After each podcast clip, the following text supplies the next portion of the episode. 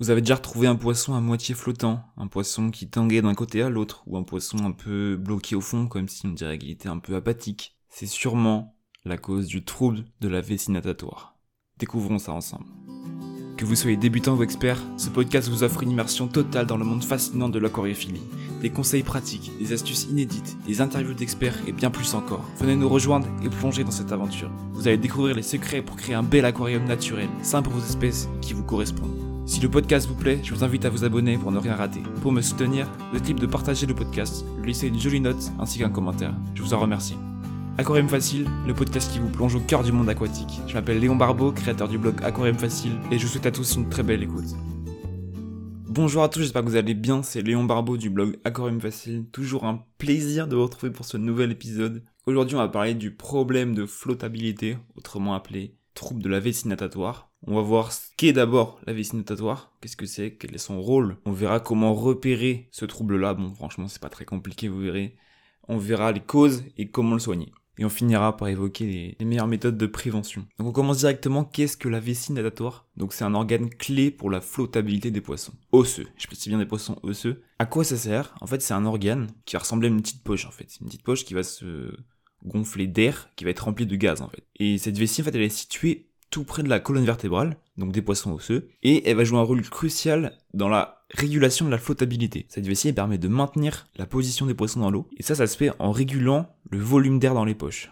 Et donc tout ça réuni, il y a une pression qui se fait sur la vessie et sur le poisson, et du coup il peut nager à différentes profondeurs en fonction de, l'air qu'il inspire ou qu'il expire. Mais si il y a un déséquilibre ou un dysfonctionnement de cet organe-là, et bien le poisson il peut totalement du coup perdre ses capacités de flottabilité et stabilité dans l'eau. C'est ce qu'on appelle le trouble de la vessie natatoire. Donc c'est pas compliqué à reconnaître du tout. Imaginez un poisson qui nage euh, très bien, hop, euh, il nage très bien, il s'amuse et tout dans votre aquarium. Et puis le lendemain, bah, il a l'impression qu'il a un peu de difficulté à se maintenir en équilibre, qu'il tangue d'un côté à l'autre, euh, des mouvements un peu saccadés, il peut parfois flotter la tête en bas, même à la surface de l'aquarium, il peut être des fois un peu plus sur un côté, et parfois même il peut retomber au fond de l'aquarium. Donc ça c'est des signes qui sont classiques trouble de la vessie. C'est pas dangereux, mais il faut quand même le soigner parce que bon, votre poisson là, il a, pas l'air très malin euh, quand il est touché par ce trouble. Un critère important aussi à prendre en compte, c'est que votre poisson, euh, il peut donner un coup de, nageoire et hop, il se retrouve à nager, euh, dans l'aquarium, mais dès qu'il va arrêter, bah, il va se retrouver soit au fond, soit à la surface de l'aquarium. Mais alors, quelles sont les causes? Eh bien, il y en a plusieurs. D'abord, une mauvaise nutrition. Il est essentiel que vos poissons aient une bonne alimentation euh, parce que lorsque les poissons mangent trop, et surtout quand la nourriture est trop grasse, et eh ben, le système digestif il peut totalement se déséquilibrer.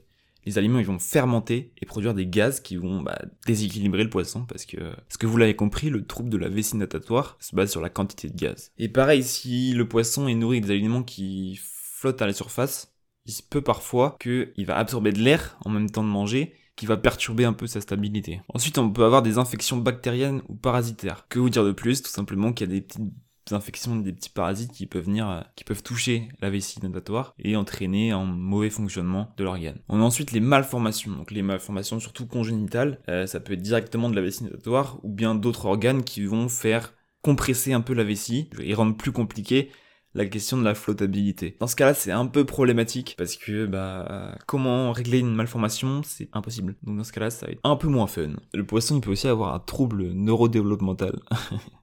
Et oui. Et ce qui le rend incapable de gérer sa quantité d'air. Et du coup, bah, forcément, sa stabilité en est, en est touchée, en est impactée. On a aussi une grosse cause, ça va être les changements brusques de température. Un changement rapide de température, ça peut poser des gros problèmes de flottabilité chez certains poissons. C'est pour ça qu'il faut être vraiment prudent avec la température que vous maintenez dans vos aquariums. À ce qu'elle soit stable et qu'elle bouge pas toutes les heures. Dans la même logique, on va avoir les paramètres d'eau inadaptés. Donc un poisson qui va évoluer dans une eau inadaptée, il va rapidement se retrouver en mauvaise santé, il peut parfois choper le, le trouble de la vessie natatoire. C'est notamment le cas quand vos poissons ils sont intégrés dans un bac qui est encore en cyclage, c'est-à-dire qu'il n'a pas encore fini son cycle de l'azote, dans lequel du coup il y a pas mal de nitrites et d'ammoniac, qui sont des substances nocives pour le poisson. Il faut à tout prix attendre cette fin de cyclage, c'est important, et d'adapter vos paramètres d'eau à votre espèce. Si l'espèce demande une eau dure, ben, il va falloir une eau dure. C'est pas plus compliqué que ça. Pensez également à vérifier que le volume de l'aquarium est suffisant. C'est un problème qu'on rencontre beaucoup trop souvent, des aquariums trop petits. Renseignez-vous avant d'acheter votre aquarium, ou alors une fois que votre aquarium est en cyclage, renseignez-vous sur les espèces qui peuvent être ajoutées dans votre aquarium. Pensez vraiment à vous renseigner, c'est très important. Et enfin, on peut avoir la constipation. Donc voilà, la constipation peut entraîner des difficultés notables dans la question de la flottabilité. Est-ce que ce trouble, je parle bien, d'ailleurs je parle bien de trouble parce que c'est pas une maladie, c'est un trouble. Euh, est-ce que ce trouble est contagieux? Eh bien non, c'est pas contagieux. Euh, un poisson qui sera touché, euh, ça sera pas le responsable s'il y en a un deuxième qui venait à être touché à son tour.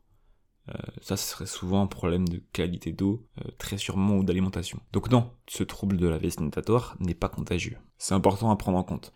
Euh, ensuite, quel traitement pour le trouble de la vessie natatoire Le trouble de la vessie natatoire, il peut être soit chronique, soit aigu. C'est-à-dire que soit il peut revenir dans le temps, soit il va arriver une seule fois, et puis hop, il va disparaître à jamais. Donc dans tous les cas, il faut commencer par vérifier la qualité de l'eau, tester les paramètres d'eau et vérifier la température. Parfois on n'y pense pas mais ça peut vraiment venir de là. Il suffit que les conditions soient euh, un peu détériorées. Par exemple, un changement d'eau euh, qui commence à se faire attendre fortement. ça peut impacter la pollution des nitrates. Pensez à faire un entretien régulier de votre aquarium. Ensuite, on peut avoir un jeûne. Euh, une des premières mesures à prendre, une fois que votre poisson est un peu touché, ça va être de le faire jeûner.